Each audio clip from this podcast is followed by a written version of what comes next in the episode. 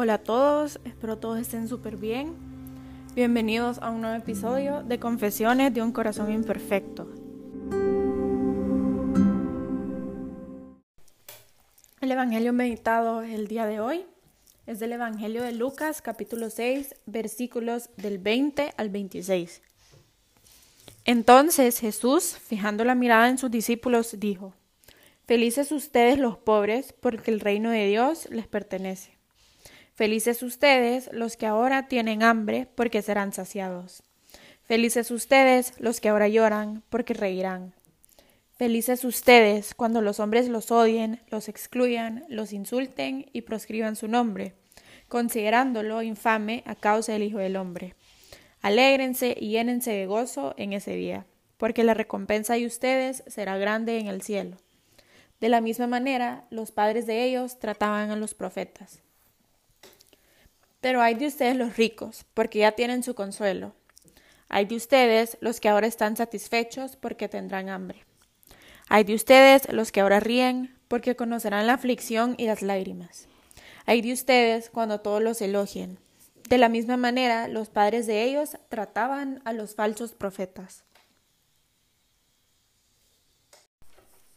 El Evangelio de hoy nos presenta las cuatro bienaventuranzas y las cuatro maldiciones del Evangelio de Lucas. Hay una manera progresiva en la forma que Lucas tiene de presentar las enseñanzas de Jesús. Hasta el versículo 16 dice muchas veces que Jesús enseña a la gente, pero no llega a relatar el contenido de la enseñanza. Ahora, después de informar que Jesús vio la multitud deseosa de oír la palabra de Dios, Lucas trae el primer gran discurso que empieza con la exclamación, Bienaventurados los pobres. Hay de vosotros los ricos, y ocupa todo el resto del capítulo. Algunos le llaman a este discurso el sermón de la planicie, pues según Lucas, Jesús bajó de la montaña y se paró en un lugar de llanura donde hizo su discurso.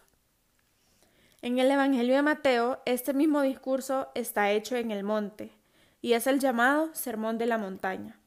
En Mateo, el sermón tiene ocho bienaventuranzas, que tienen un programa de vida para las comunidades cristianas de origen judío. En Lucas, el sermón es más breve y más radical. Contiene cuatro bienaventuranzas y cuatro maldiciones, dirigidas para las comunidades constituidas de ricos y de pobres. Este discurso de Jesús va a ser meditado en el Evangelio diario de los próximos días. En el versículo 20 dice, entonces Jesús, fijando la mirada en sus discípulos, dijo, Felices ustedes los pobres, porque el reino de Dios les pertenece. Bienaventurados los pobres. Mirando hacia los discípulos, Jesús acrada. Jesús declara, Bienaventurados los pobres, porque vuestro es el reino de los cielos. Esta declaración identifica la categoría social de los discípulos. Ellos son pobres.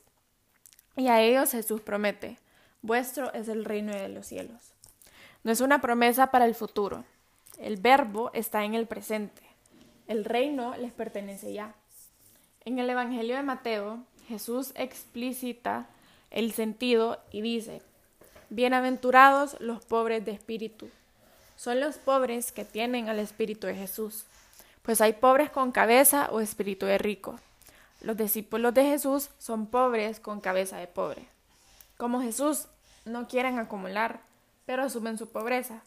Y como Él, luchan por una convivencia más justa, donde haya fraternidad y puesta en común de los bienes sin discriminación. En los versículos del 21 al 22 dice, Bienaventurados los que ahora tienen hambre y lloran. En la segunda y tercera bienaventuranza Jesús dice, Bienaventurados los que ahora tenéis hambre, porque seréis saciados. Bienaventurados los que ahora lloráis, porque reiréis. Una parte de las frases está al presente y otra al futuro. Aquello que ahora vivimos y sufrimos no es lo definitivo. Lo definitivo es el reino que estamos construyendo hoy con la fuerza del Espíritu de Jesús. Construir el reino trae sufrimiento y persecución. Pero una cosa es cierta, el reino va a llegar y seréis saciados y reiréis.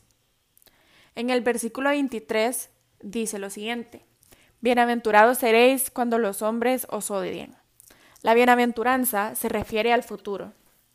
Bienaventurado serás cuando los pobres te odien, te expulsen, proscriban tu nombre como malo por causa del Hijo del Hombre.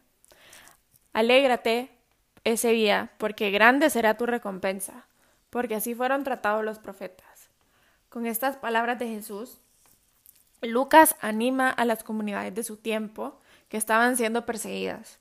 El sufrimiento no es estertor de muerte, sino dolor de parto, fuente de esperanza. La persecución era una señal de que el futuro anunciado por Jesús estaba llegando para ellas. Iban por el camino correcto. En los versículos del 24 al 25 dice, Hay de vosotros los ricos, hay de vosotros los que estáis hartos y os reís.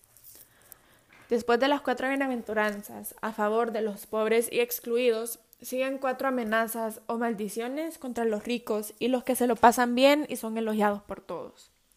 Las cuatro amenazas tienen la misma forma literaria que las cuatro bienaventuranzas. La primera está el presente, la segunda y la tercera tienen una gran parte en el presente y la otra el futuro, y la cuarta se refiere enteramente al futuro. Estas amenazas solo se encuentran en el Evangelio de Lucas y no en el de Mateo. Lucas es más radical en la denuncia de la injusticia. Delante de Jesús, en aquella planicie no había ricos, Solo había gente pobre, venida de todos lados. Asimismo, Jesús dice, hay de vosotros los ricos.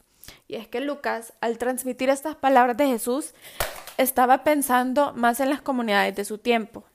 En ellos habían ricos y pobres, y había discriminación de los pobres por parte de los ricos, la misma que marcaba la estructura del imperio romano. Jesús hace una crítica dura y directa a los ricos. Vosotros los ricos ya tenéis consolación. Vosotros ya estáis hartos, pero pasaréis hambre. Vosotros os estáis riendo, pero quedaréis afligidos y lloraréis. Señal de que para Jesús la pobreza no es una fatalidad, ni es fruto de prejuicios, sino que es fruto de enriquecimiento injusto de los otros. Y finalmente en el versículo 26 dice, Hay de vosotros cuando todos hablen bien, porque así vuestros padres trataron a los falsos profetas. Esta cuarta amenaza se refiere a los hijos de los que en el pasado elogiaban a los falsos profetas. Es que algunas autoridades de los judíos usaban su prestigio y su autoridad para criticar a Jesús.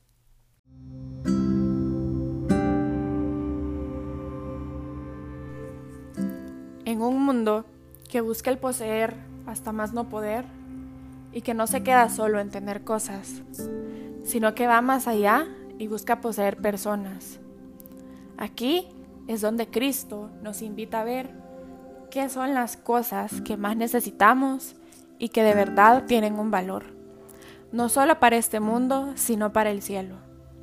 Es un sentirse pleno sin tener nada y saber que lo único que importa es estar y tener el cielo. En un mundo que huye del dolor y de la necesidad de Cristo, que nos invita a experimentar de vez en cuando que se siente ser pobre y sufrir las consecuencias con alegría.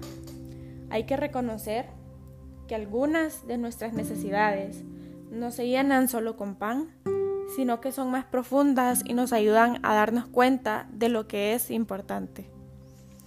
En un mundo que busca la alegría, aunque sea solo superficial, y aborrece estar triste a toda costa, Cristo nos invita a aprovechar estos momentos en que estamos decaídos para acercarnos a toda la gente que sufre y llora sin tener a alguien que los consuele y para que podamos unirnos a ellos a través de Él, que es el mediador de todos los hombres.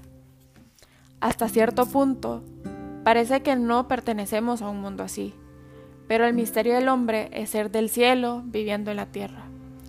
Porque, aunque ser cristiano sea ir contracorriente, es necesario que lo seamos, porque el mundo no sería el mismo sin cristianos comprometidos. Ante los insultos y el ser aborrecidos por todos, no debemos caer en las trampas del enemigo que nos hace ver solo lo temporal y olvidar que nuestra vida va más allá, va el cielo y la eternidad.